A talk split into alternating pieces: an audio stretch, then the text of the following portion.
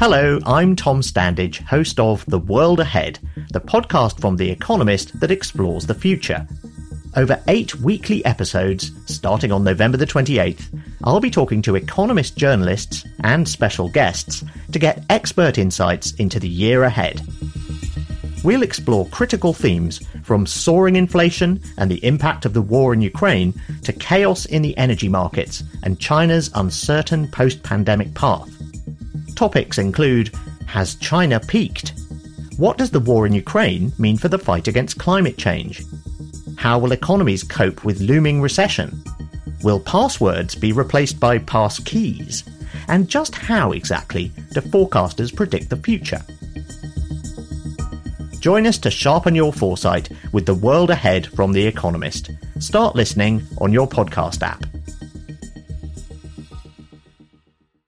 Este episodio de Gran Angular, un programa de la cadena de podcast de Fuera de Series, está patrocinado por The Rookie. TNT estrena el próximo 17 de octubre a las 10 y cuarto The Rookie, la nueva serie de Nathan Fillion. El actor de Castle regresa a la televisión para meterse en la piel de un policía novato. El pasado 2 de octubre, Amazon tuvo su gran presentación en Londres de su nueva programación y allí tuvimos destacados tanto a Alberto Rey como a Valentina Morillo para cubrirlo. Un montón de estrellas, encabezada por Julia Roberts, ni más ni menos, un montón de novedades, la presentación de The Romanovs, del primer episodio de la nueva serie de Matthew Weiner, un montón de cosas de las que vamos a hablar ahora mismo, pero antes, tócalo otra vez, Tony.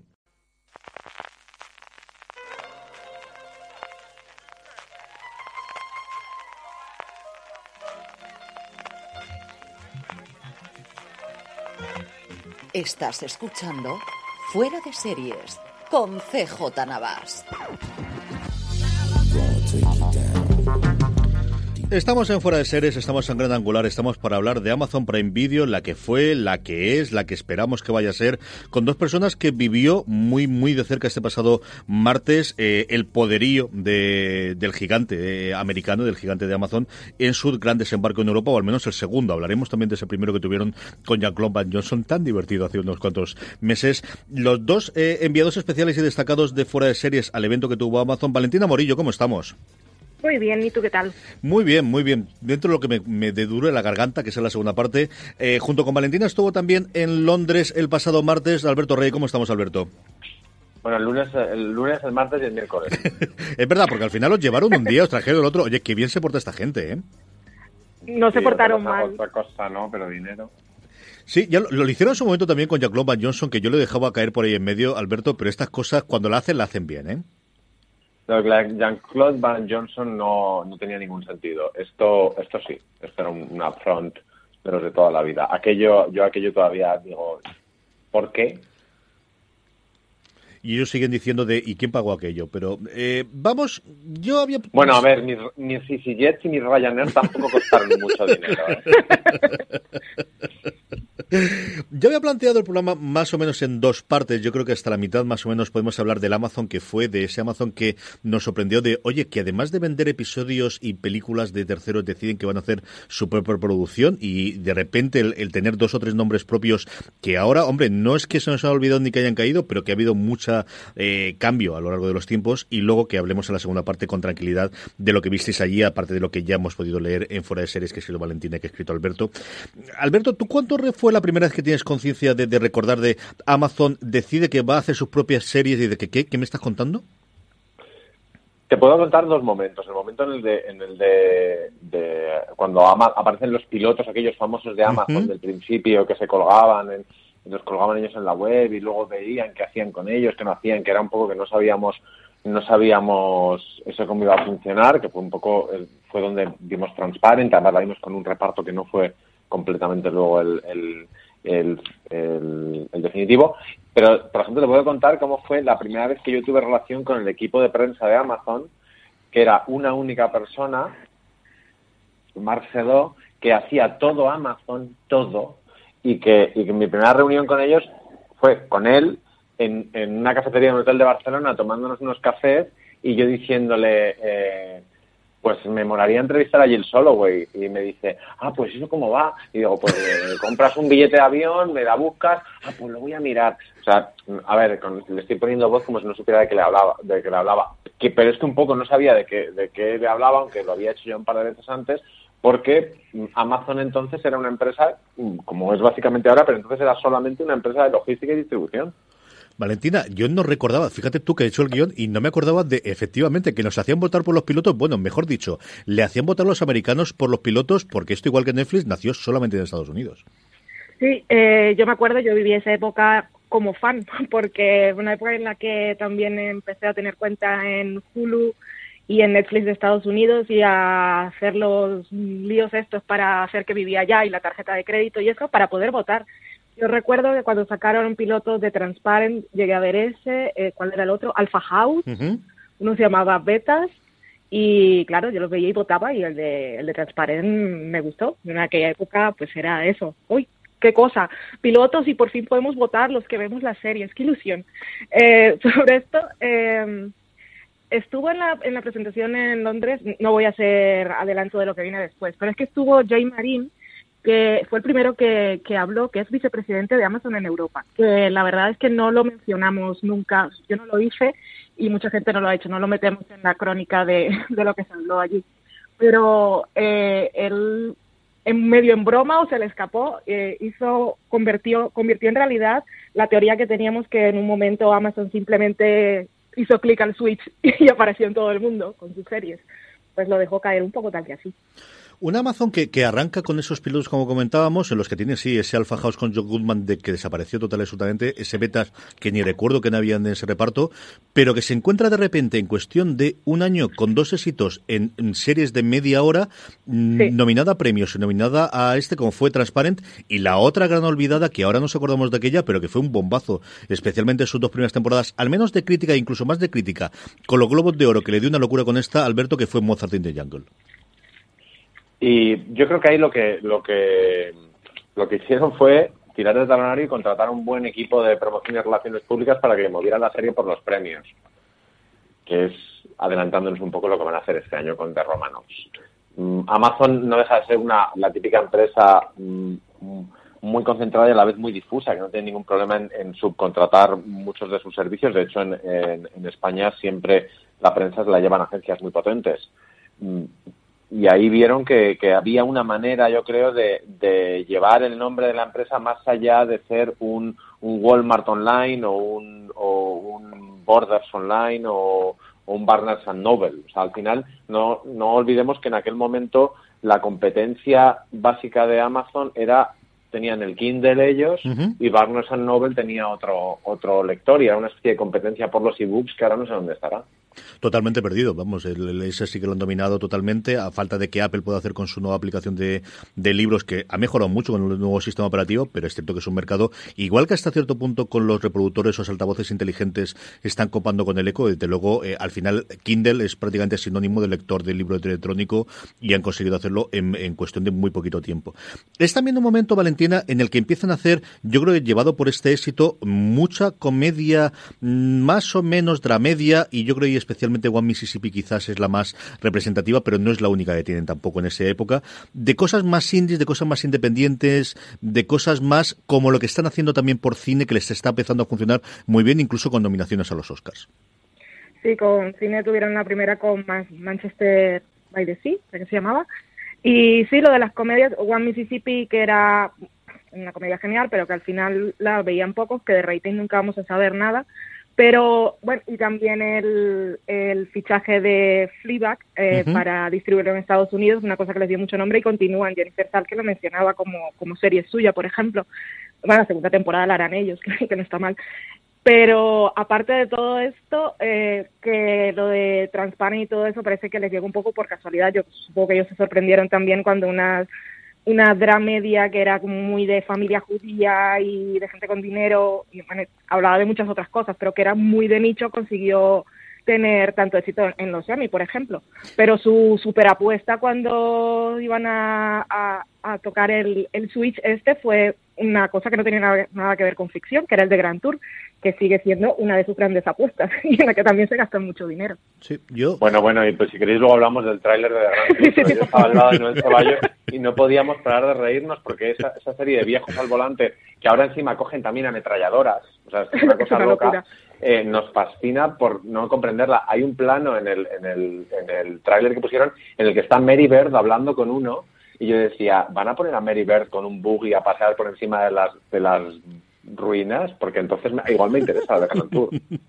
Iremos con ella después porque yo creo que desde luego es el, el, momento en el que ellos hacen ese eh, darle el interruptor y salir en el mundo es al final para evitar la piratería de Grand Tour como la habían tenido previamente en Top Gear, en la serie en la que ellos venían de la BBC inglesa. Pero yo sí me gustaría comentar, yo creo que las dos grandes apuestas o las grandes apuestas que ellos tienen en cuanto a serie que pueda competir con un juego de tronos que ya empieza a tener ese run run, esas son las que no empiezan a salirle especialmente. Y ahí recuerdo dos. Uno, que es posiblemente el peor episodio, peor piloto que yo jamás he visto en mi vida, que es aquella cosa innombrable y que gracias a Dios no recuerdo de Chris Carter, que de hecho originalmente la cogieron porque hubo muchos aficionados de Expediente X que votó por ella y mm, murió el sueño de los justos. De repente un viernes sacaron una nota de prensa diciendo, no, esto no lo vamos a hacer finalmente. Y luego la que desde luego era su gran apuesta, que era El Hombre del Castillo, que se ha quedado como una serie que tiene su catálogo, pero que jamás tuvo ninguna repercusión mucho más allá, ni en crítica ni en público, Alberto. Mm, cuando hablas con ellos no es, mm, eh, te, dicen cosas del tipo, oye, pues sí que se ve y tal. Al final en un mercado global, eh, a lo mejor sí que sí que les sale cuenta. Rentable no creo, pero tampoco creo que les vaya a salir rentable los romanos. Eh, The Man in the High Castle es una superproducción loca, eh, muy cara, o sea, no no tiene, es de lo que queramos, pero no es cutre y no y no y no es la de barata no sé, ah, yo creo que, no sé, es como esta gente que a lo mejor tiene tanto dinero que se compra casas y no va nunca por el puro placer de comprarlas, no, no acabo de entender los funcionamientos de esta empresa, pero vamos, tampoco es que sepa de ser un experto en esto. Cara a cara es de Grand Tour, que lo comentabais antes y ya hablamos directamente de ella. De Grand Tour vienen los tres, eh, bueno, eh, sonaos que hacían en su momento Top Gear, una serie de mucho éxito en BBC y sobre todo mucho éxito en Estados Unidos pirateada, porque durante muchísimo tiempo no fue posible poder verla y aún así se creó, bueno, pues una legión de seguidores en Estados Unidos y como comentábamos antes, es el momento en el que ellos deciden echar el resto, gastarse muchísimo dinero en fichar a los tres para hacer una copia a lo grande de, de su serie en la primera temporada ya teníamos drones a, toque, a, doquier, visitas a todos los lugares del mundo donde siempre habían querido viajar esta gente gratis y hasta ahora no podían haberlo hecho. Y por lo que me comentáis vosotros, lo que me queréis decir ahora, Valentina, el tráiler que os pusieron allí fue una puñetera locura, ¿no? pero es una locura de verdad. Yo estaba totalmente con la boca abierta y yo tenía yo tenía al lado a Noel Ceballos y al, y al lo seguía él, Alberto Reyes, los escuchaba reír. Es es un un disparate y se ve ahí muchísimo dinero invertido. Han viajado una vez más por todo el mundo. Incluso mm, dijo, estaba ahí el productor que era Andy Willman, que estaban ahora mismo rodando en una localización secreta que no se podía decir, pero que habían ido a China y a Colombia y no sé qué. Pero eso, explosiones y, y metralletas. Y Meriver seguro que va a conducir un coche porque una de las cosas que hacía Top Gear, que yo llegué a ver algún programa, porque había habían invitado a uno de los Doctor Who, no me acuerdo cuál era, y tenía su gracia, era un programa también de, producción mucho más reducida, pero es que aquí ahora el presupuesto es Somos Amazon, si pagamos 200 millones de dólares por los derechos de una obra estamos hablando del Señor de los Anillos, de lo de Tolkien, que no sabemos si lo vamos a poder hacer, ¿cómo no vamos a gastarnos aquí en esto que se ve y se nota? Que se nota que tenemos dinero. Esto de las colecciones que no se puede decir, esto me llega, Albert. Tenemos que acabar tú y yo haciendo una serie de este tipo. No podemos revelar la localización porque es secreto, Alberto. Ah, bueno, a mí, eh, es que aparte yo en el fondo decía, yo que sé, es que igual cuando tienes 75 años, el, el ponerte, en, subirte al coche, ¿sabes? Y destrozar los senderos, te parece lo máximo. No, no, no, no, acaba de entender nada, pero de verdad que esa Mary Bird mirando con cara estupefacta al, al señor que le está contando de conducir, ¿sabes? No sé, me queda muy intrigado. Creo que ese episodio al menos sí que lo voy a ver.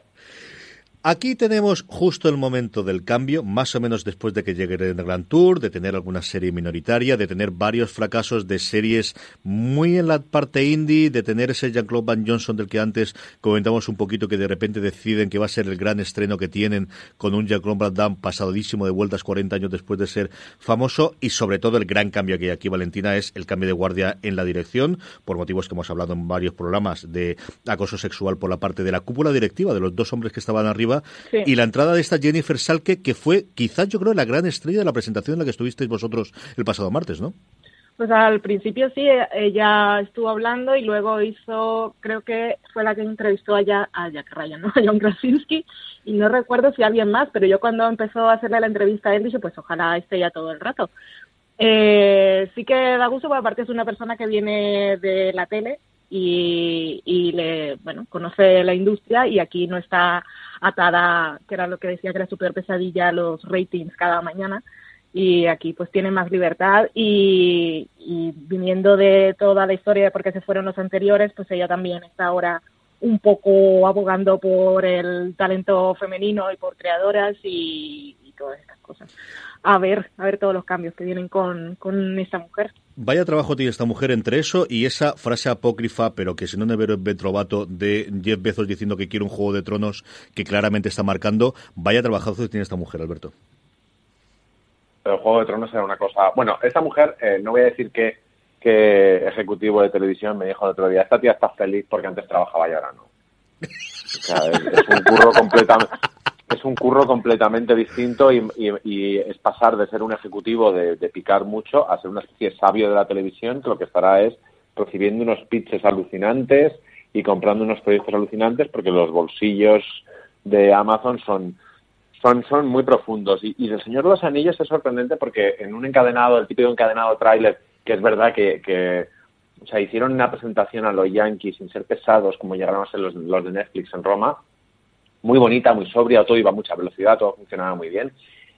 This holiday, whether you're making a Baker's Simple Truth turkey for 40 or a Murray's Baked Brie for 2, Baker's has fast, fresh delivery and free pickup, so you can make holiday meals that bring you all together to create memories that last. Baker's, fresh for everyone. Free pickup on orders of $35 or more. Restrictions may apply.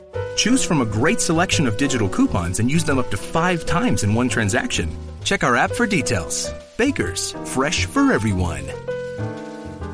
Si estás buscando un buen podcast de análisis y debate en tu idioma, te invito a que escuches Pulso y Péndulo. Yo soy Carlos Curbelo. Y yo soy Fabiola Galindo. Todos los jueves analizamos temas de actualidad en Estados Unidos y Latinoamérica. Fabi y yo no siempre estamos de acuerdo, pero sí tenemos un objetivo común. Queremos servir como antídoto contra las noticias falsas y la polarización. Pulso y Péndulo. Busca nuestros episodios en Apple Podcast, Spotify o en tu aplicación favorita y solo se vio una especie de imagen del anillo del Señor de los Anillos, que creo además que es una imagen como de la película, porque yo decir, ese anillo no existe. O sea, sí. mmm, si lo sacas, lo sacas alguien que lo ha pintado. Bueno, uh -huh. no sé, a lo mejor está descrito en los libros, o sea, pintado en los libros muy bien, sí creo que está dibujado en algún libro.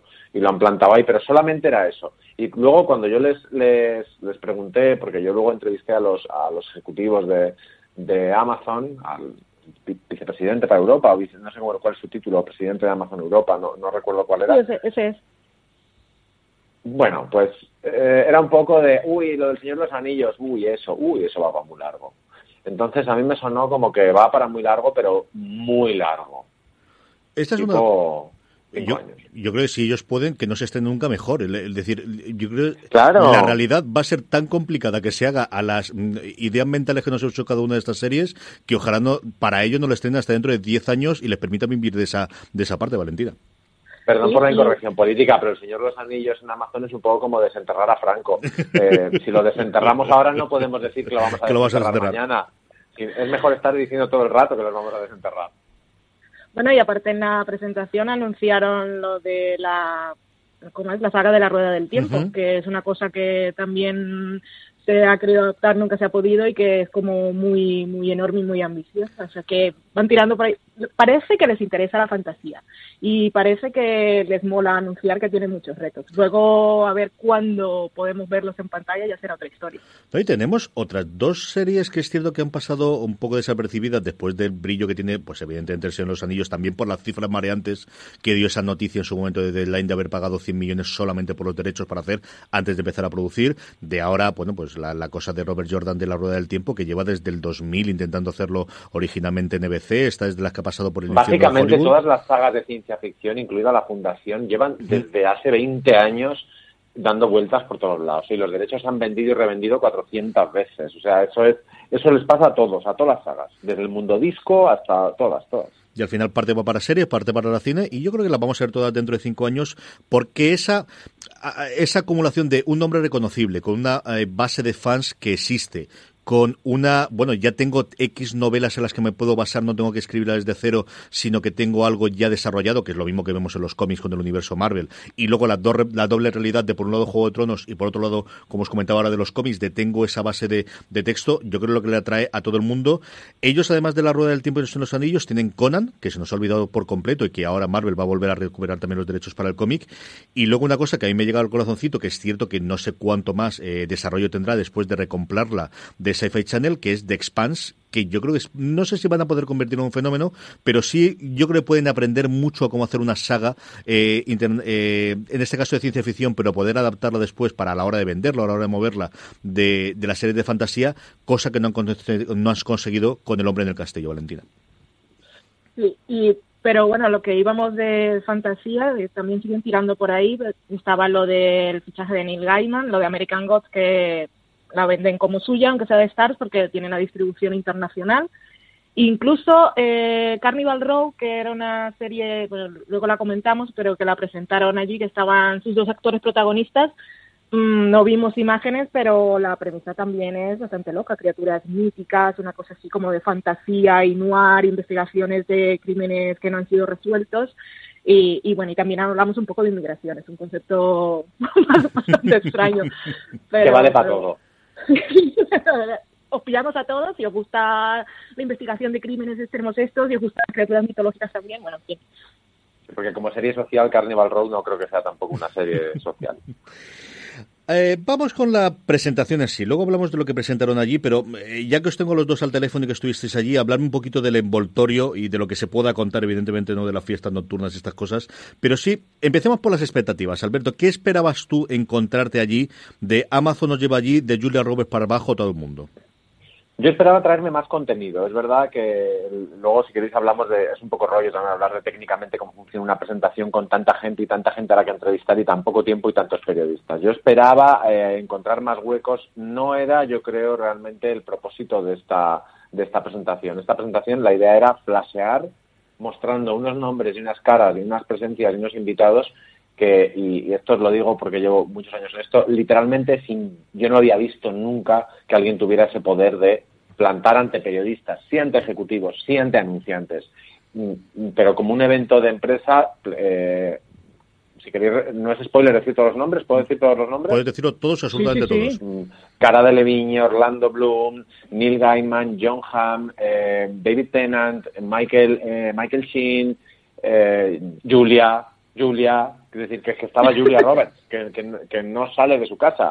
Mm, pero, eh, y entonces sí que esa parte de flasearnos, de, de esto va muy en serio, estaba, estaba muy bien. Y, bueno, mm, al final tienen la cosa está clase de que el juguete caro que ellos se han comprado es Matthew Weiner, es decir, es el gran creador de los últimos años de televisión, a lo mejor, o sea, creo que, eso, que a ese nivel digamos, de, de, nombre que te da que te da el titular, quizás solamente estén Vince Gilligan y, bueno, Ryan Murphy tampoco, es que no, no son considerados creadores serios, pero señores que cuya cuyo cuya inversión a pérdida es, es, transmitida como, como apostar por la, la, cultura, por ser una empresa moderna, por ser una... Eso a mí me, me pareció que era muy potente como periodista, pues eh, el evento pues podía haber durado perfectamente dos semanas. Valentina, ¿cuáles fueron las, qué, esperabas tú encontrarte allí y qué es lo que más te sorprendió a ti del evento en sí? Pues yo esperaba poder eh, que tuviéramos las entrevistas con grupos más reducidos y un poquito más de tiempo. Pero y que no estuviéramos todos los españoles juntos. Sí, todos juntos. Un error. Nos llevamos, el mismo material todos, sí, eso es cierto. Eh, pero lo que decía Alberto, a nivel de apariencia, solo hay que ver la, la foto con la que ilustré la, la, crónica en fuera de series, que están todos ahí puestos en, en, un entorno que, me parece más lujoso que, que si Matthew Weiner se hubiese puesto a rodar los Romanos como si fuera de época. o sea, la foto es impresionante. Y, y, sí además a Valentina, perdón que te corto un momento, pero es que a Valentina en el cine de la presentación le pasaba por delante todo el mundo que iba a salir al escenario le pasaba por el lado, porque ella estaba sentada a un extremo y, y, y, le daba cosica, y es que es normal. sí, normal. Yo me emocionaba. Uy, ahí va John Hamm. Uy, Julia Roberts. en fin. Eh, pero dentro de las limitaciones y que, como decía Alberto, podíamos haber estado mucho más tiempo, em, de todas maneras me pareció interesante, porque teníamos, aún no sé quién era la persona, había una mujer que era la host, que era la que realizaba la mayoría, la mayoría de las entrevistas, y dentro, dentro de, de lo del poco tiempo que tuvimos les supo sacar bastante jugo porque tampoco les hizo las preguntas típicas y en algunas series hasta parecía que las había visto y eh, preguntaba cosas interesantes. Pero eso de ir de, sí, de ir subiendo a equipos de series uno detrás de otro, una pausa para el café, volvemos y entonces ahora sube eh, Rachel Brosnahan y otros dos actores y hacemos una pausa y sube Matthew Weiner con tres actores y después bien, sube Julia Roberts con Sam Smale aparte de las otras series que también hubo un par de series alemanas y una francesa que suenan un poco menos, pero que era un hemos traído a toda esta gente para vosotros, pues yo no sé. Podía, podíamos haber estado más tiempo, podían haberlo planificado mejor, seguro, pero de todas formas, para el poco tiempo que había, consiguieron llevar a toda esta gente y sacar a Jack Ryan del rodaje en su pausa del café para que pudiera ir, pues no sé, me pareció pues una, una buena apuesta y, buenas intenciones al menos. Muy modelo TCA, entonces, por lo que os estoy oyendo, ¿no? De, panel con la gente presentando y luego mucho pelearse los corrillos si los podía ver para, para, para intentar sacarles algo más, ¿no, Alberto? No, no, Bueno, los, los corrillos no eran tan corrillos, eran como mini ruedas de, mini ruedas de prensa en, en las habitaciones de esa especie de palacete en el que, en el que se hicieron luego las, las entrevistas y se daban a ver, si queréis una, una maldad, os diré que yo no he conseguido ninguna empresa, ninguna productora de Hollywood que, que sea capaz de, de, hacer que Julia Roberts sea simpática con la prensa. De, hecho, Valentina, la pobre, yo creo que se ha venido con una frustración porque le dijimos, uy, Julia Roberts, vas a flipar cuando nos humille. Y, y no, estuvo realmente simpática, pero tampoco he visto eh, que, que John Hamm se preste a, a, a literalmente responder la nada, no ser el protagonista de nada, no, no, o sea, que no, que ninguna de las estrellas tuvieran protagonismo. El protagonismo era de Amazon y si acaso, por ejemplo, como en mesas como la de Matthew Weiner, que él habla muy bien y que es verdad que no tenía no tenía a las superestrellas, bueno, estaba Marc Keller, pero solamente se estrella en, Francia. Pero esa, esa idea de, que los creadores eran los sacaban y, y hablaban con ellos, mm, e-, era potente, o sea, y daba, daba no era tanto un, evento de, enseñar famosos que también, sino sí que sí que se hablaba bastante de contenido. Y es que, a ver, también estuvo estaba Bear Grylls, que, que Bear Grylls para mucha gente es una... Bueno, es una super, claro, o sea, era, mm, era, era... En eso era muy potente, pero es eso, más que nada... Aparte pensar que se presentaban series que ni siquiera existen. O sea, Carnival Row está en un estado de de muy temprano, pero no dejabas de tener a Orlando Bloom y a Cara de Levine ahí en el en el escenario. Eso era eso era potente. Por otro lado, eh, perdón. No, no, dime, dime, Valentín. No, no, no, yo decía una tontería que el, el panel y luego la entrevista de Good Omens también era impresionante porque tenías a Neil Gaiman, tenías al director, a Michael Sheen, David Tennant, John Hamm, Miranda Richardson. es que llenaban el escenario, decías, esto es... que estabas en un, esto un entorno en el que en el que Michael Sheen y Miranda Richardson estaban rellenando. cuando, cuando en sí mismos ellos probablemente sean el asset que nos traigan promocionar a España y, y, y, hagamos y les hagamos una fiesta. Eh, ahí sí que había, y insisto, o sea, no mm, como conocedores de la cultura pop y de cómo funciona el show business las promociones, os digo yo que llevar a Julia Roberts para sentarse a hablar de una serie con el creador de la serie al lado y tantos periodistas y, y eh, a mí me parece que es una demostración de, de poderío potentísima. Solamente la habría superado que fuera Isabel Huppert.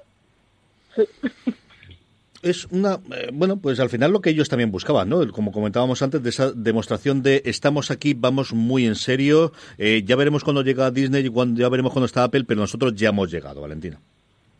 Sí, así fue. Y también anunciaron, por ejemplo, ya había salido en prensa, pero no se le había hecho mucho caso, lo de Rick Morano, que fue la, bueno, ha hecho una película versión en Sundance ahora, pero la conoceremos más por ser la directora de los tres primeros episodios de The Handmaid's Tale y la que, bueno, la que instauró el estilo visual tan característico de la serie.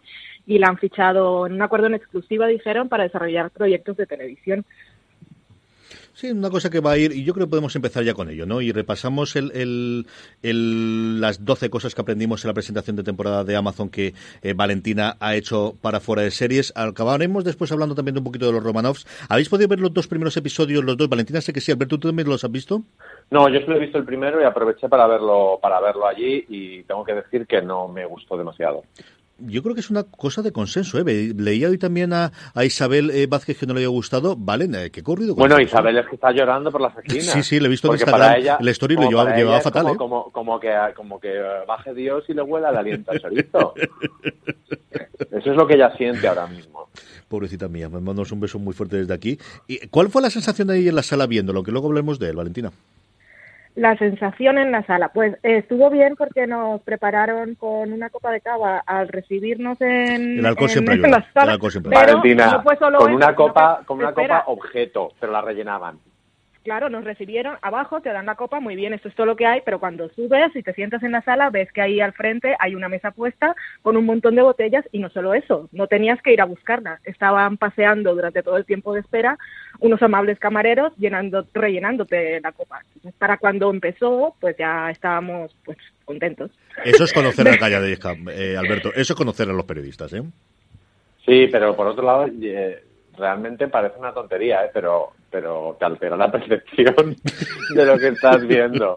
Eh, a ver, la sensación era, era, era rara porque primero, mucha de la gente había visto ya, había visto ya el episodio porque se había pasado, se había pasado un screener y se notaba. Había gente que entraba y que salía de la sala y a mí había, cosas, a mí me estaba muy turbador. Eh, en, primer, en el episodio que nos mostraron hay un papel que si lo ves sobre escrito es un papel pensado para John Hamm clarísimamente, o que yo veo a John Hamm y lo ha escrito Matthew Weiner, digo, es que aquí lo va a meter.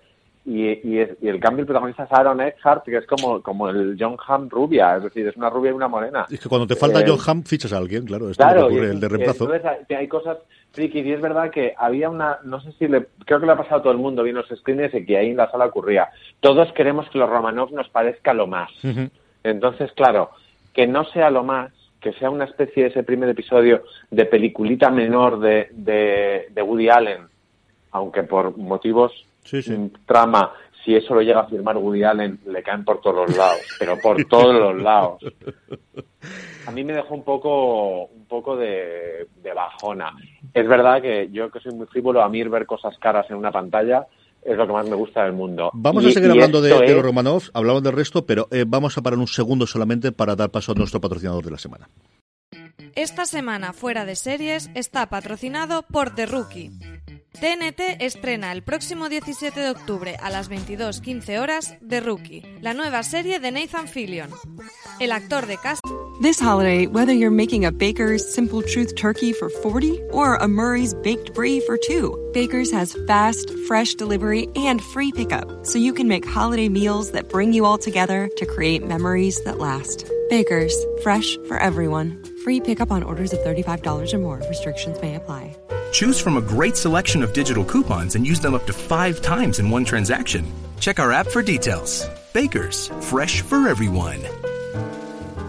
Si estás buscando un buen podcast de análisis y debate en tu idioma, te invito a que escuches Pulso y Péndulo. Yo soy Carlos Curbelo. Y yo soy Fabiola Galindo. Todos los jueves analizamos temas de actualidad en Estados Unidos y Latinoamérica. Fabi y yo no siempre estamos de acuerdo, pero sí tenemos un objetivo común. Queremos servir como antídoto contra las noticias falsas y la polarización. Pulso y péndulo. Busca nuestros episodios en Apple Podcast, Spotify o en tu aplicación favorita regresa a la televisión para meterse en la piel de un policía novato.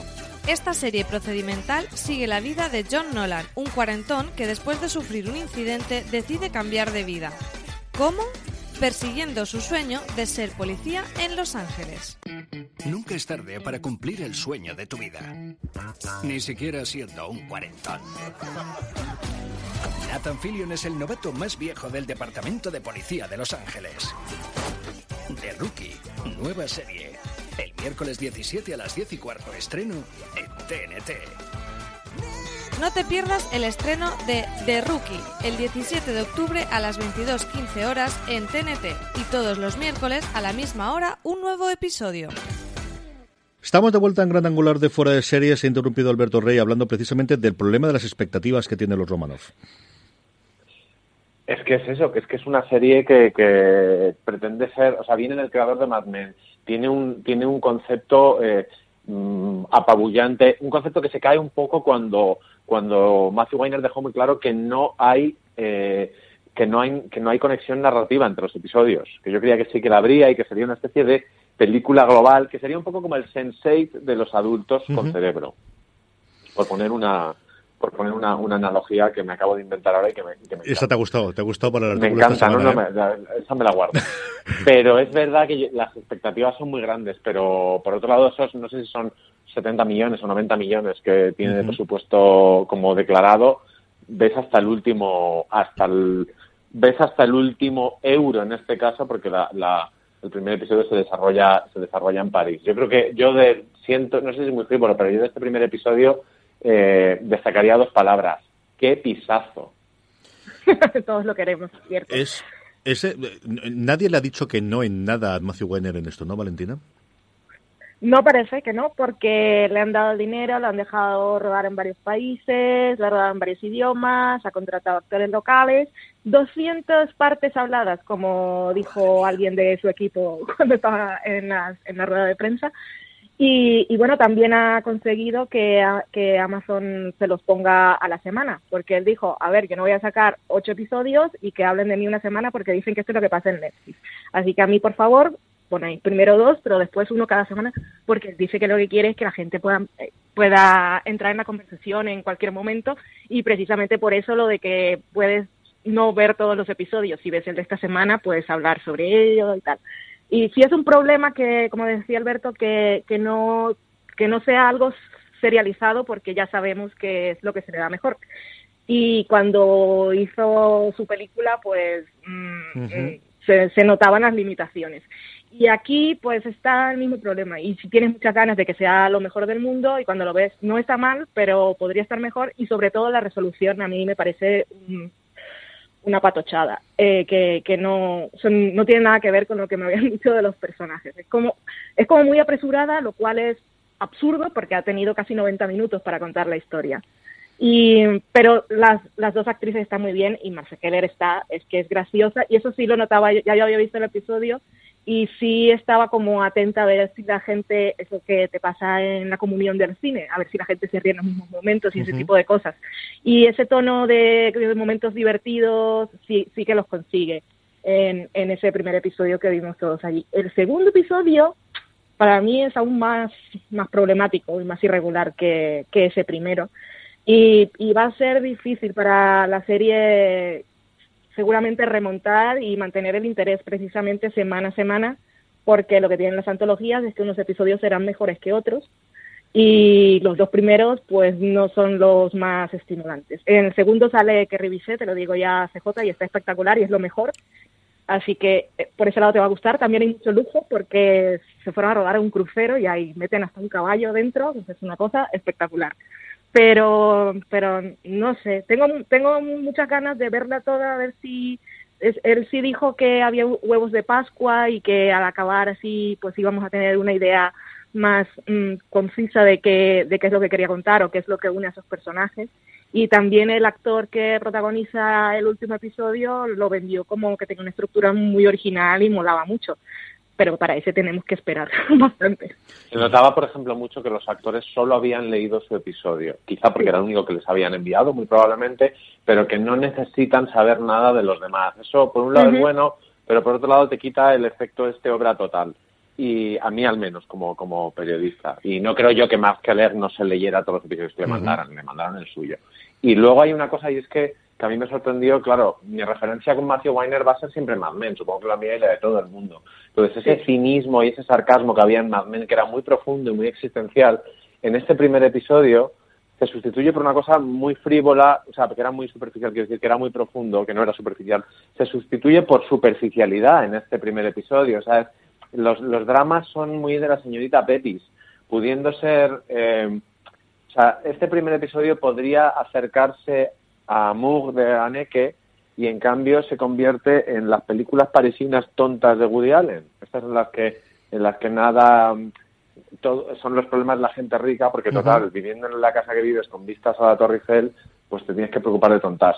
Y a mí eso no me llegó a molestar, pero yo de Weiner espero, yo Weiner en, Amazon espero que seas muy intenso y que, y que y muy cultureta y no y no pretenda ser accesible y simplemente lujoso.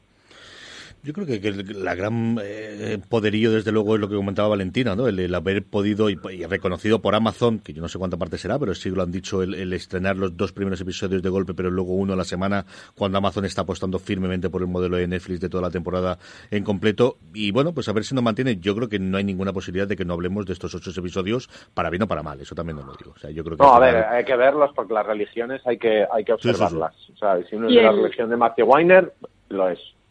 Los dos primeros los veremos, pues ya los hemos visto nosotros, pero los verá la gente por, para ver si, si lo que ha dicho la crítica tenía razón o no, que es algo que, que gusta mucho. Pero el tercero hay que verlo sí o sí, porque es el que sale Isabel Rupert, que va a interpretar a una directora de cine un poco loca, que igual es un poco Matthew Weiner, y Cristina Hendricks, eh, va a ser su actriz. Así que ese hay que verlo porque sí. Sí, sí, ese, es absolutamente fundamental. Pero yo tenía marcado el de Kerry Bisset, no voy a negar, porque cada uno tiene las tendencias que tiene y las, las divas que tiene. Pero vamos, el de Hendrix era desde luego el que más ganas tenía de ver de todos los demás. Por retomar un poquito el, post que hizo Valentina y retomarlo, y ahora que hablamos del creador, ¿no? Y ya veremos, a ver, igual por eso David Chase decidió no hacer nada después de Los Soprano, más allá de ese Ribbon of Dreams, que sigue, sigue guardado ahí en el cajón de HBO, a ver qué hacen con él algún año. Eh, las dos primeras cosas que comentaba Valentina, que hemos comentado también en la eh, tertulia antes entre los tres, es que lo primero que comentaron era el acuerdo a la línea muy de Netflix, se le ve que se les siguen copiando mucho, hasta han copiado ahora lo de saltar las intros, lo comentábamos en el streaming de esta semana Francis Arrabal y yo, de saltar las intros de la serie, de dos creadores. Hombre, ellos no tenían a Oprah como ha tenido Apple, no han tenido ni a Sonda, ni han tenido a, a Ryan Murphy como ha tenido Netflix, y han tenido lo que tenían a mano, ¿no? Que era Neil Gaiman por un lado, que se ha reconvertido por segunda vez, después de pasar de ser guionista de cómics a ser escritor, ahora se está reinventando como showrunner a su, a su edad y lo tuvo por circunstancias especiales con American Gods, porque tenía que meter después de la espantada de Brian Fuller de una de las tres series en las que se largó durante el 2017. Eh, lo está haciendo ahora con Good Omens, que es la gran esperanza desde luego de Amazon y de BBC, porque es coproducción de las dos. Y luego el fichaje de Reed Morano, que quizás es el más sorprendente de los dos, ¿no, Valentina? Sí, es el más sorprendente y, va en la línea de lo que perdón, de lo que anunciaba Jennifer Salky de apostar por el talento femenino, que por lo que parecía era lo que despreciaba su el, que estaba a los mandos previamente, porque una serie como Good Girl, sin ser la Good Girls Revolt, sin ser lo mejor del mundo, se canceló justo antes de que empezaran los líos y es una serie que habría tenido continuidad en, en otro momento. Alberto, eh, estos fichajes de nombres seguirán llegando. Lo que pasa es que no quedan mucho más potentes que poder ir fichando la gente. ¿eh? Y además es que no creo yo que sea fácil no que no se sepan las cosas porque sigue habiendo, por mucho que ellos fichen, sigue habiendo un mercado abierto y, sigue, y seguimos recibiendo información de otros sitios. Desde la gente trabaja en muchos sitios a la vez y Amazon no solo también comprará alguna cosa en, en proyectos que estén ya, ya medio hechos. Mm, yo creo que sí que habrá algún fichaje próximamente, sobre todo fichajes locales. De hecho, el, ya decimos que A3 Media está haciendo una cosa con ellos. Vamos con ello, porque tenía los reality, lo podemos comentar después, y, el éxito que tiene Bill Gills, eh, Bill Gills, perdóname, eh, en mi casa, que Lorena es una fan absoluta. Pero una de las cosas que yo creo que a nivel de industria, que podemos hablar también unos minutitos sobre ello, era la confirmación de la producción propia de Amazon en España, y con tres nombres propios. Eh, Valentina, que era Boomerang, A3 Media Studios, que yo lo sabíamos, y Tornasol. Tornasol galardonada en los Oscars. Eh, sí, así la presentaron, que era una cosa un poco ridícula. Y la galardonada por la Academia Tornasol. Eh, fueron las tres productoras con las que dijeron que estaban trabajando, pero no, no dijeron nada más, porque las series que tienen en marcha que presentaron son las francesas y las alemanas, que alemanas ya, ya llevan unas cuantas. Pero sí que parece que tienen interés, igual algún tipo de presión por parte de, nuestros cobradores de impuestos por porque haya producción propia de España. Si hubiésemos tenido oportunidad de charlar un poco más, igual podríamos haberles preguntado algo, un poquito, un detalle, y, y en qué fase de, los proyectos están, no es que simplemente han acordado hacer algo y están viendo que desarrollan.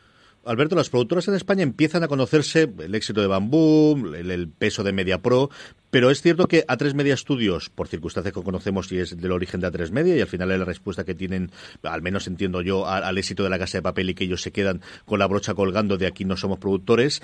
Eh, ¿Qué aporta Boomerang o qué le puede aportar Tornasol a Amazon? Nada, un producto que les dé, o sea, nada especial, es decir, un producto que les dé una visibilidad local en la que todo el mundo que todo el mundo despreciaba hace años y ahora se ha descubierto que sí que, que lo local mm, sí se viraliza o entre comillas viraliza eh, mundialmente tipo la casa de papel o incluso lo que pueda pasar con Faniña pues fenomenal. De hecho durante la presentación eh, se presentó una una serie se presentaron un par de series alemanas con una pinta, bueno, bien, una, una muy buena y la otra muy muy loca y con gente muy guapa, o sea, bien las dos. Y, y luego una serie francesa que tenía una pinta del horror, pero es que la tele francesa es así, entonces era un, un producto un producto local y supongo que querrán algo aquí. Es decir, no creo que, que la producción que vayan a hacer, a mí me han dado ya un título, pero no no no no sé si es provisional, no sé si es real, no sé si me están si me están intentando testar lo, lo, bien que cierro la boca, así que no lo voy a decir aquí. Pero no creo que, que Amazon España vaya a hacer una vaya a ser un, un Romanov, no, va a ser un, un allí abajo. Eh, Alemania comentaba eh, Alberto, conocimos en su momento algunas de las francesas que, comentamos también. Había una cosa muy loca que recuerdo que a Francis no sé por qué le dio por ella, que era una especie de eh, relación entre dos pueblos que están en la frontera entre Alemania y Francia, que él tiene curiosidad por ver. Y luego esa es. Esa, pues ¿verdad? Sí, esa nos pasaron el tráiler. Es el horror y está el mundo feísimo. No me digas eso. yo confiaba que, al final pero, pero no, no, pero feísimos. y luego te ponían una de berlineses, que todos hemos estado en Berlín y Berlín es un sitio con bastante orco. Y, y, todos guapísimos. Y dices, bueno, es que son dos modelos distintos de televisión, pero es que es así. El casting es distinto. La alemana quizás más conocida para nuestra audiencia, sobre todo por el éxito que tuvieron las dos primeras temporadas de Deutschland 83-86 y la van a renovar por una tercera temporada para hacer Deutschland 89, Valentina. Sí, eh, la de 86 es la que viene ahora y ya anunciaron la renovación para 89 y así, no sé, es que yo no la he visto, yo no sé si podrán seguir a, seguir cada tres años o, o de qué va, pero es una serie que ha tenido bastante éxito. Vamos con los realities, que esta es una de las cosas también que yo creo que nadie, igual que los, los talk show, Netflix lo está intentando, pero tampoco lo acaba de encontrar, y ellos al final, su gran apuesta internacional original fue de The Grand Tour, de la que ya hemos comentado, un trailer espectacular que tengo mucha curiosidad por ver, y luego la otra, que es el reality challenge este del Eco Challenge con Brill Gills, con Mark Burnett, que es el productor de Survivor, de Supervivientes o The Voice, dos de los grandes éxitos de la televisión americana, pero exportada al resto de los países. Esta es su siguiente gran apuesta, ¿no, Alberto? Bueno, hay que decir también que después que ocurrió un momento un poco demencial, que fue que mientras Bear Grylls estuvo hablando de su programa, que es una especie de Pekín Express mezclado con lo que, o sea, de un poco mezclado con, con sus programas de supervivencia por grupos, también hay un salseo de reality, de que el grupo tiene que llegar junto al final, si alguien se rila, eh, todos son descalificados, o sea, que es reality más al uso, pero hubo un momento muy enloquecido que fue después de que Bear Grylls dijera la siguiente frase, si alguien hace caca, lo tiene que meter en una bolsa y llevárselo, como diciendo, somos el, somos el programa más ecológico del mundo, acto seguido, subieron al escenario los del Grand Tour y veías como con unos coches con unas emisiones de dióxido de carbono que pueden ser absolutamente ilegales en todos los sitios, reventaban la pampa, la estepa, la selva y lo que y, bueno, y luego ya les daban una ametralladora, os podéis imaginar. Lo de los realities, yo es que no acabo de, de entender cuál es el funcionamiento de aquí si no se emiten en el lineal, porque el reality es muy del, de la cita, de ponerlo en la, de la tele tradicional. De hecho, yo creo que es uno de los últimos reductos de la tele tradicional pero por otro lado yo también me he enganchado al puente, vamos, me la he visto en dos días como si no hubiera un mañana, así que públicos para todo. Sí, al final con el deporte de los dos que hay, Valen, cuéntame. No, que para mí, para mí fue un momento fan ver a Mark Burnett, porque yo soy súper fan de Survivor y este señor pues ha hecho muchas cosas. no podemos hacer una lista larga, pero por ejemplo que tiene a Lorena en casa, es el, productor de The Voice. Y luego que lleva también MGM pues tiene series. This holiday, whether you're making a Baker's Simple Truth turkey for 40 or a Murray's Baked Brie for 2, Baker's has fast, fresh delivery and free pickup, so you can make holiday meals that bring you all together to create memories that last. Baker's, fresh for everyone. Free pickup on orders of $35 or more. Restrictions may apply. Choose from a great selection of digital coupons and use them up to five times in one transaction. Check our app for details. Bakers, fresh for everyone. Tiene Fargo, tiene Handmaid's Tale. Pues una, es una persona con, con, cierta experiencia en televisión y en éxitos, cosa que no está mal. Y creo que esta, esta presentación también la hizo Jennifer Sal, que ahora no me acuerdo, estaban nosotros. El, eh, este de, de Beer Grylls, tú que tienes super fan en casa y ya que Alberto hablaba de cacas y estamos escatológicos, ese es el que sugería que si te estabas deshidratando y estás perdido uh -huh. en, en, la intemperie podías beber tu propia orina. Sí, este es un señor este. interesante. No, Su página Wikipedia es curiosa, ¿eh? Echarle un ojo a la página de Wikipedia, que el otro día la, la vio Lorena y me la fue relatando poco a poco, y es curioso el origen, la familia, las cosas que ha hecho en su vida, y los programas tienen telita. Se lleva gente famosa a hacer cosas de supervivencia con ellos y es bastante, bastante curioso. Bastante curioso yo creo que será un, un reality muy extremo, pero yo no sé, tengo ganas de verlo. De estos de competición así, rollo el puente y cosas así por equipos no suelo ver, es más de Survivor, pero este con toda esa cosa que es súper extremo, es contra reloj, contra tu propia, contra tu propia, contra la naturaleza y contra los demás, es así una cosa, están luchando 24 horas y casi no pueden dormir y que si, si uno se enferma o se rompe la pierna, pues se descalifican todos. Es, tengo que sacrificarme por mi equipo, seguiré hasta el final pues tiene su emoción. No lo anunciaron aquí, pero lo habían anunciado hace poco hablando de realities, que habían fichado a, a Heidi Klum y a Kim Gunn, que yo ahora me he aficionado a Project Runway, así que también están apostando por reality y también por deportes, o sea que van a hacer un poco de todo y a lo grande. Cierto, cierto. Pero te diría que, que Tim Gunn y Heidi Klum no estaban en la presentación por alguna movida de agendas y de o de aviones o de lo que fuera, porque habrían, o sea, los habrían llevado si hubieran podido. Yo habría sido un momento súper fan mío porque yo he visto este verano seis o siete temporadas, me he vuelto muy loca con, con Es verdad, se me había olvidado por, por, completo y era un gran fichaje aquí, hombre, no se ve tanto como en Estados Unidos, pero se ve y tiene su legión de fans y desde luego son dos nombres propios para poner, pues como era por el resto de las series, ¿no? Porque al final, y vamos repasando eh, para ir terminando las presentaciones que había, hombre, de Carnival Row lo que hacen es llevarte una fotografía de rodaje, pero claro, es que cuando tienes a Orlando Bloom y a cara de Levigne para poder sacarla allí, pues la sacas, Alberto, ya está, ¿qué vamos a hacer? Claro, es, es que es un poco, era un poco el, el show off de, de Celebrity, es lo que decíamos de Good Omens, o sea, es que los te, tenías adornando gente que te, que te mueve un estreno entero. Es brutal. ¿Qué, qué tal de ellos estuvieron en la charla, Valentina? Pues simpáticos, tampoco contaron mucho, no parece que se caigan mal o son buenos actores. no lo sé, Orlando Bloom no parece muy buen actor y cara, no, no lo sé. Pero bueno, entre todos, todos parecían que se llevaban muy bien con sus equipos, estoy hablando de todo lo que había, y todos se, se llevan muy bien con la gente de Amazon, y esta casa es el mejor ambiente para trabajar del mundo, una ilusión, y os la transmitimos a vosotros, os damos nuestro trabajo. Me entiendo entonces todo muy bien, ¿no, Alberto? Estaban todos muy bien sí, eleccionados. Era, era, sí, aparte era, era, es muy divertido ver a John Hamm vestido de John Hamm todo el rato. no baja la guardia en ningún momento. Yo tenía que hacerte una pregunta desde que el otro día te vi en Twitter. Eh, Alberto, háblame del pelazo de John Krasinski, que tengo una envidia. Bueno, bueno, bueno, bueno, Cuéntame, bueno. cuéntame eso. Cuéntame o sea, eso. El pelo de John Krasinski es una cosa insultante para los que tenemos, los que estamos capillary challenged. Eh, no, no, no, es es como, como de una mezcla entre un taxista de Oporto, un mapache, una cosa negra, negra, negra. Por otro lado, te diré que a mí me pareció que el tipo en directo tiene la misma, el mismo poco carisma uh -huh. que, que, en Jack Ryan. Es un tío muy gracioso, muy alto, muy delgado, incluso podríamos decir que guapo, pero eh, es una cosa como blandita. Y, y de Jack Ryan hemos hablado poco, pero yo creo que Jack Ryan es también una de las muestras de que de que Amazon, cuando una cosa le sale rana, y yo considero que esta serie ha salido rana en general, eh, no, les, no, la, no, la, no la meten debajo de la, de la alfombra como hacen otras, otras plataformas casi con vergüenza, sino que bueno, esto está ahí. Sí, estamos rodando la segunda temporada. Yo creo que de críticas se ha hablado bastante más, sobre todo en los últimos episodios. La campaña, hombre, pues ha sido grandota, por lo que he visto yo en Madrid, de lo que ya se ha estandarizado de que serie nueva de plataforma gorda tenemos que tener algo en Gran Vía o en Sol, pues han tenido ahí su pedazo de pancarta monstruosa a mitad de Gran Vía. ¿Qué decían los mentideros sobre cómo le ha funcionado ya Ryan, Valentina? ¿Qué, habéis comentado? ¿Qué, qué, qué vistes tú por allí? Pues según, según hablaba Jennifer Salkey y el mismo que también es productor, pues ha sido un éxito.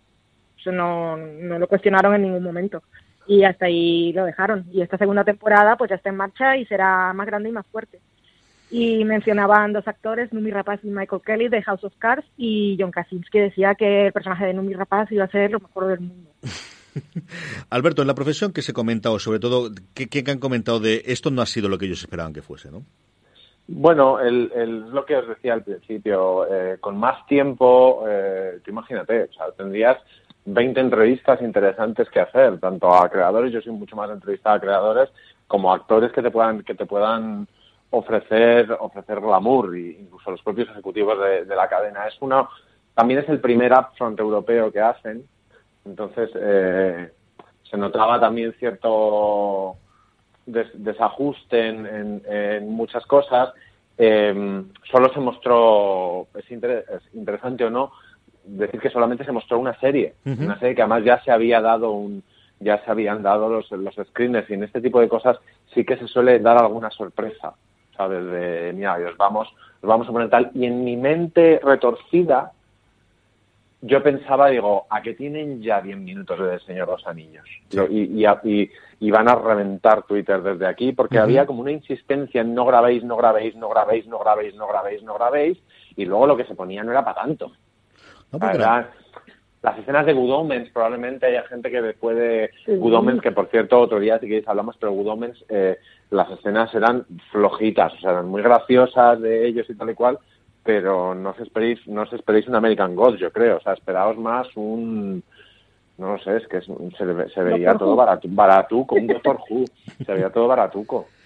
¿Con mucho mando en plaza de, de, Gaiman en la presentación o no, Valentina? Que tengo yo curiosidad por ver cuánto cuánto se ha tomado el papel de showrunner ejecutivo en serio. Sí, sí, sí, sí, sí. Él fue el que más habló y estuvo todo el tiempo hablando que era un legado, perdón, un legado de, Terry Pratchett y que lo estaba haciendo en su honor, que también era un reto. Y mm, pues sí, lo que pasa es que ya, os contaré más cosillas cuando publique fuera de series, que le dedicaremos un artículo porque no hemos sacado nada de Good Pero para mí ver las tres escenas sí que, sí que fue, no me lo esperaba, porque eh, todo lo que había de la serie era un poco detrás de cámaras y fotos, no había mucho material y yo no esperaba que estuviese a un, tráiler. No hay un tráiler como tal, pero ver tres escenas completas, pues casi que me pareció mejor, porque vimos una en la que estaban David Tennant y, Michael Sheen, que por cierto, las pintas que lleva David Tennant, sobre todo la peluca, son espectaculares. Eh, vimos otra que la protagonista era Miranda Richardson y otra en la que volvió a salir Michael Sheen, pero también era en la que salía John Hamm. Sí y eh, pues pues gracioso. Yo no he leído la novela, pero ahora tengo ganas porque me pareció muy muy divertida y a mí yo prefiero que sea más divertida y más Doctor Who que más American Gods, la verdad es que no me gusta mucho. De American Gods, por cierto, lo que nos pusieron fue un, un, un vídeo muy simpático de los actores rodando la segunda temporada y dejándonos a todos con Neil Gaiman en la presentación. Yo la novela guardo muy, muy buen recuerdo, recuerdo eh, sobre todo pesaba muchísimo la parte de Pratchett de los chistes y de y de la parte de humor durante toda la novela y comprendo que para él pues pues al final tiene que ser complicado, ¿no? Llevar a una cosa que llevan tantísimo tiempo queriendo llevar a la televisión después de estar fallecido Pratchett, que además, bueno, pues él cuenta la historia de cómo Pratchett le dijo antes de morir, lleva a la televisión y puedes hacerlo por mí, que, personalmente tiene que ser complicado. Nos quedan unos minutitos para hablar, bueno, pues del gran éxito, desde luego, el que ha tomado la las riendas de ese momento de Transparent de Mozart que a día de hoy, que es de Marvelous Mrs. Maisel, que desembarcó también con todo el elenco, cabezado por Rachel Brosnahan. Eh, Alberto. Pero sin creadores. Por un lado tuvimos, tuvimos la, espero que esté grabado. Yo a Valentina le diría que si que cuelgue en fuera de series la grabación completa desde que entramos en la sala con los actores hasta que salimos de la sala, porque fueron siete minutos. Siete minutos y tres preguntas. Y tres preguntas y sin ningún, o sea, no había ningún creador, eso se nota mucho. Luego, luego yo creo que a ver, yo estoy muy acostumbrado a hacer estas cosas y, y, es, es, que es matemático, o sea, excepto con Julia que lo llena todo, y aún así Sam Smile hablaba, en Matthew Weiner tenía los actores de adorno y no molestaban, ellos hacían sus apostillas, porque sabes que él es el que tiene que hablar. Ahí hablaron un poquito, estaba Tony Salou literalmente de adorno, pero de adorno que no habló. O sea, sacan a un señor que es leyenda viva de la televisión americana y no habló. O sea, estuvo ahí sentado. Pero es verdad que ellos, también yo creo que con ese, que con esa presencia eh, y con, y con el, el fichaje de, Reed, de Reed Morano, por ejemplo, es una noticia menor. A mí me parece mucho más interesante que él se está pasando con Jill Soloway, que era una de sus Sí. creadoras de cabecera, eh, que ha hecho una serie que para ellos es la serie que les inventó el modelo y que luego con I Love Dick ha hecho probablemente una de las pocas series de autor, autor, autor que ha tenido la televisión en toda su historia. Mm, A Jill Soloway ni se la ni estaba ni se la esperaba. Entonces había ahí cosas pues un poco raras. De trastienda, no, a mí, desde luego, cuando me habéis dicho, yo daba por sentado que estaría en el Amy Sherman Paladino, más aún después de los Emmy, Valentina. yo lo esperaba con su sombrero, que es una de sus señas, y, y bueno, y quería escucharla a ella porque Rachel Brosnahan es muy simpática y Mary Hinkle pa- parece que ha salido eh, un- una cámara en la que se, se ha mantenido joven toda la vida, pero poco podían aportar. Eso sí, nos pusieron un teaser de un plano secuencia de la segunda temporada, pues que, que tenía su gracia. Un plano secuencia de estos que les gusta, que les gustan a Amy Sherman Ujú. Paladino y Que además nos un muestra, plano nos muestra secuencia algo que nuevo. le un plano secuencia que le mete una puya a una serie muy de aquí. Sí, sí, sí, que sí, se totalmente, emite en que no podemos decir nada. No podemos decir cuál, pero es una serie española que se emite en Netflix. Total, no decimos más. total. Y le hace una puya con una escena que dice, es que esto igual se hace así. Nos quedan dos minutos y hablando de plano secuencia, porque también nos mostraron uno de, bueno, pues de la gran apuesta que tienen desde luego junto con los Romanov en este o- otoño, la nueva serie de Sam Esmail, el creador de Mr. Robot, pero sobre todo la serie de Julia Roberts en televisión, este Homecoming, que os enseñaron también un plano secuencia, marca de la casa, Alberto. Un plano secuencia súper sofisticado que luego ella en la entrevista destrozó porque contó cómo se había hecho. Y era un que poco para eso Julia Roberts, que sí, claro que sí. Que para eso es Julia Roberts. Eh, al final, eh, esta va a ser la serie de Julia Roberts y no está mal. No está mal que sea así. Es una adaptación de un podcast, como ya, como ya sabrá la mayoría de la gente que esté al tanto de esta historia. Pero que la llegada de Julia Roberts a la televisión, de verdad, que, que es, que, es que es más que Meryl Streep. O sea, es que esto es puro cine. De hecho, es una persona que no la hemos visto en la pantalla y no sabemos cómo va a funcionar su, su cara en pantalla. Yo creo que Valentina, que era la primera vez que la veía en directo, supongo que habrá flipado como cuando la ves por primera vez en directo, que- en directo no es una persona ni guapa ni atractiva. O sea, es, No es, ni- no es ni guapa ni atractiva, pero es estrella. pero en cambio en la pantalla, en la misma pantalla de ahí, o sea, la tenían, estaba enfocada por una cámara y proyectada en una pantalla y dices, pero que esta magia que es. O sea, te- tenés delante las dos versiones, tengo la carne y hueso y estoy viendo la pantalla. Porque en carne y hueso me interesa cero y en cambio no puedo mirar, yo estaba mirando a la pantalla, no a ella, y la tenía ahí delante. O sea, es una, persona de esas personas que tienen luz. Y con esto eh, repasamos mm, 30 segundos para decirme alguna cosa que se nos quedase en el tintero que, que quieras destacar, Valentina. Pues mm, destacar, no lo sé. Ah, pues ah, siguiendo con Homecoming, por ejemplo, nos pusieron allí el plano secuencia, pero yo he visto el primer episodio. ¿Y tú has escuchado el podcast? No, empecé a No, escucharlo, ah, vale. pero como no sabía por dónde iba a ir, digo, lo, lo veré después de la serie y después lo escucharé. Vale, pero yo vi el, el primero, nos pasaron cuatro screeners y el primero es bastante calcado al primer episodio de, del podcast. Y le pregunté en la entrevista que si iba a ser siempre así y Sam Smith dijo que no, que había cambios. Y ahí fue cuando Julia Roberts, pero yo la veo como estrella, decía Alberto, es que me miró a los ojos y me dijo que iba a explotar un coche. Y después lo recalcó riéndose cuando no- y yo me miró otra vez y dijo, sí, va a explotar un coche. Cuando Sam Smith le dijo riéndose, spoiler alert. Y ella, sí, sí, eso es lo que va a pasar. y pues ya está, me entrego aquí. Habré hecho reír a, a- a Julia, pues ya puedes morir tranquilo, Alberto, ya está, pues mira. Sí, no, que no te escupa Hay ya es gente un punto. Sí, sí, sí, sí, indudablemente. Yo destacaría, fíjate, una, una tontería que es un o no, que es eh, una serie alemana que proyectaron el trailer, que se llama Beat, que parece una de esas cosas de Jonas Sí. Zuckerland de los 90, Ujú. súper macarra, con bien de tecno y asesinatos y gente guapísima, que en su momento no me interesó nada, pero que luego lo pensé y dije, yo creo que me la voy a meter entera esta serie, mira lo que te digo. A mí me tenemos que- el tenemos el screener, Albert, Al- pero la premisa no es un poco como de comedia, aunque sea drama, porque es un uno de, del mundo de los clubes no- nocturnos de Berlín que, que lo contratan para eh, hacer de infiltrado en una investigación. ¿no? O sea, la premisa es comedia, pero la serie no Bueno, lo es es. el, sue- es el sueño de mi vida, esa, esa premisa. hablaremos de ello. A lo que yo he aspirado siempre. Cuando llegue seguro, pero este ya es el momento. Eh, vamos a pasar a despedirnos. Hasta que ha llegado una semana más gran angular, gracias a nuestro patrocinador de Rookie. TNT estrena el próximo 17 de octubre a las 10 y cuarto de Rookie, la nueva serie de Nathan Fillion, el actor de Castle, regresa a la televisión para meterse en la piel de un policía novato. Gracias a todos aquellos los que leéis semanalmente fuera de series, tenéis además mucho más contenido de audio, como el top 10 de los mejores momentos de The Walking Dead o el review de capítulo 0, la serie Movistar Plus, en nuestro canal de podcast, al que os podéis suscribir en Apple Podcasts, Vox, Spotify o allí donde escuches podcast. Gracias como siempre por escucharnos y recordad, tened muchísimo cuidado y fuera.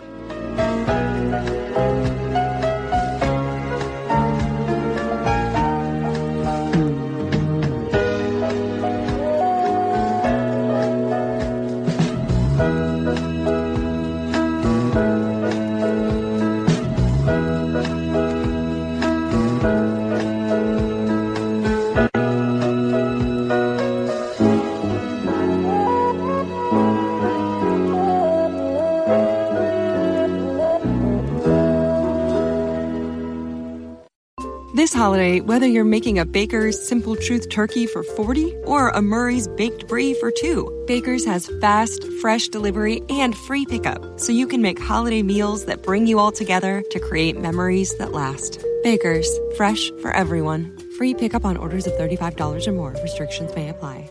Choose from a great selection of digital coupons and use them up to five times in one transaction. Check our app for details. Baker's, fresh for everyone.